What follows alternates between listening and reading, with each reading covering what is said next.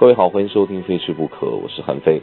呃，《非吃不可》在美国十集呢，已经完全给大家讲完了，累计时长大概会在呃差不多两百分钟左右吧。呃，里面提供了很多我在美国游玩的信息，它是一种游记的形式，所以我索性把那张专辑变成了《非吃不可食游记》。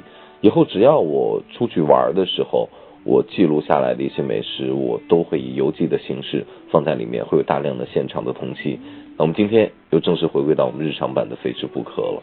今天其实想说一说这个茶叶入菜，为什么呢？因为今天早上突然看到我朋友圈的一个烹饪大师发了一个龙井虾仁儿，呃，我就一直在想，呃，茶叶为什么要入菜呢？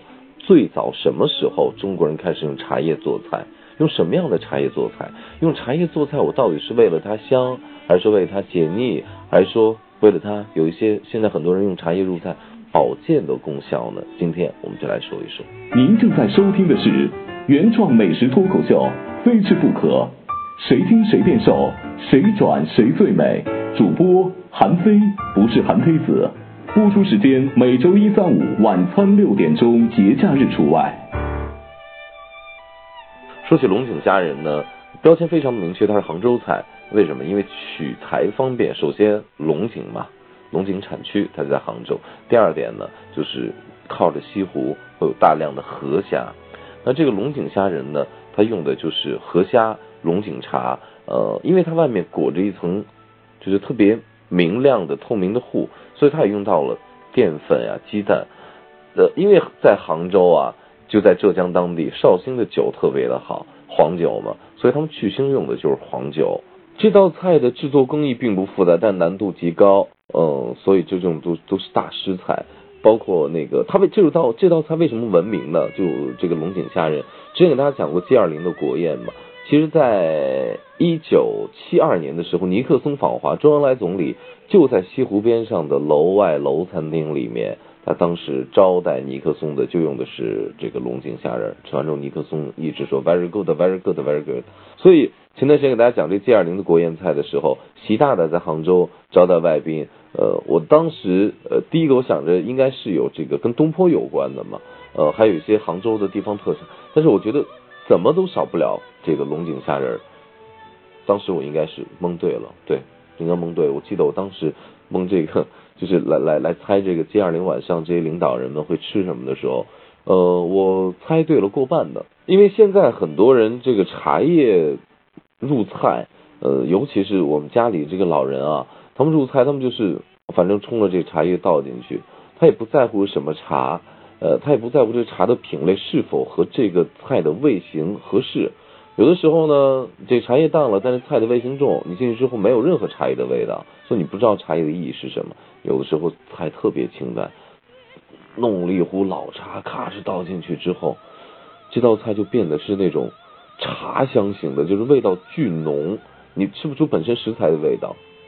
那我想，不论是就是茶叶淡了或者茶叶浓了，它跟这个菜的味型不搭的话，那这个茶入馔的意义就是吧，是吧？茶入菜的意义就不不大。我想，甭管是多好的茶，如果你跟这道菜的味型不搭，那你的意义就不存在。那你看古人在茶赋里面怎么来形容说这个茶入菜？他说：“茶乃滋饭蔬之精素，供肉食之山腻。”首先。在素菜的时候呢，入茶，我们能够让这素菜的味道变得非常的精美，素茶的清香，让它显得亭亭玉立嘛。要肉食的话怎么着？肉食的话能够去它的这个膻味儿，还有它的这个油腻的感觉，因为肉有有油嘛。龙井虾仁并不是自古以来就有的，尽管说待会儿给大家讲一个这个又跟乾隆爷有关的传说和故事啊，待会儿会讲。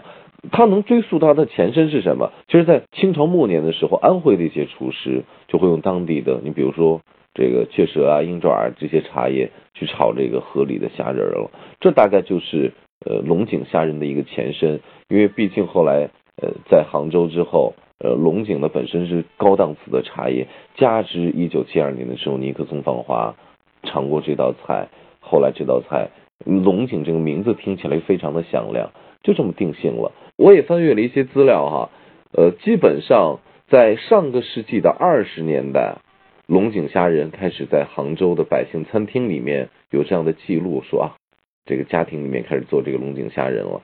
那到三十年代的时候，江苏常熟的厨师已经正式列为正式的这个菜系当中的菜单当中的一道菜了。那一九五六年的时候，龙井虾仁列入了杭州名菜，就是这个杭州名菜基本上也奠定了后来一九七二年，呃，包括之后再往后，就是各种世界的这种。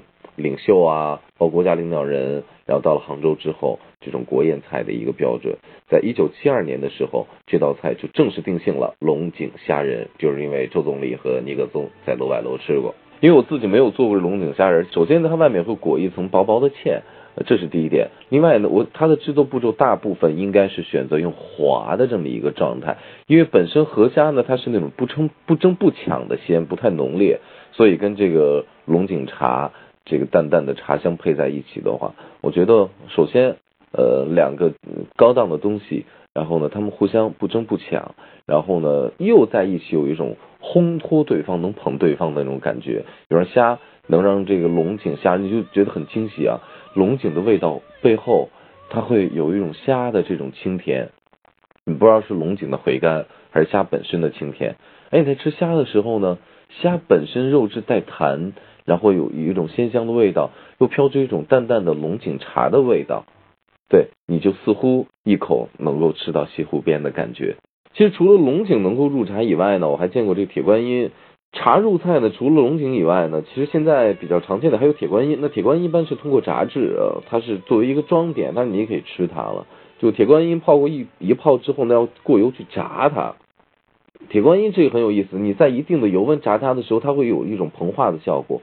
一个树叶，因为它叶子比较厚嘛，它会变得变成一个泡，就是空了，就是以膨化起来。然后你吃它在嘴里的口感非常的脆，就是很脆很脆的感觉，也不太油。所以说你在，但是它又有那个本身铁观音的清香。呃，但是过了油之后呢，它的茶味，你直接嚼茶叶的话，本身是偏苦的，因为它铁观音本来这个茶的味道就是偏苦的一点点。呃，你其实可以配一些比较更油腻的，比如说排骨，比如说呃，就是带带偏油那种油炸的，跟它一起炸的放在旁边那种，它其实也可以达到一个解腻的效果。最后再给大家讲一个特别不靠谱的，你说这个什么江南名菜，往往都跟乾隆爷有关。说着乾隆爷有一天这下江南微服私访，然后在龙井附近嘛，一家避雨，然后呢。呃，喝了这个茶觉得特好，这给我包点茶，然后他买点茶走了。后来他饿了，他去这家店里，他说：“你给我那个炒个虾仁。”然后就炒虾仁了。然后呢，乾隆爷说：“你给我再把这茶泡上，给我把把我这龙井茶给我泡上。”他拿出，结果那人看出了他裤脚底下露出的黄袍，断定啊，乾隆爷又来微服私访了。过去告诉这老板，老板呢正在炒菜嘛，就店主主持正炒菜。然后呢，炒的时候听到这事吓到了。吓尿了，然后呢，不小心要割葱花，可是虾仁割葱花吗？结果呢，吓尿了，割错了，然后呢，把这个龙井茶当葱花撒到上面，然后呢，送了上去之后，乾隆一吃觉得非常好吃，然后就形成了这道龙井虾仁。因为这种都是传说嘛，对吧？它没有一个具体的，比如说它出现在某一个典籍里面，古代典籍里面我们查得见，所以它不能叫典故，它只能叫传说了。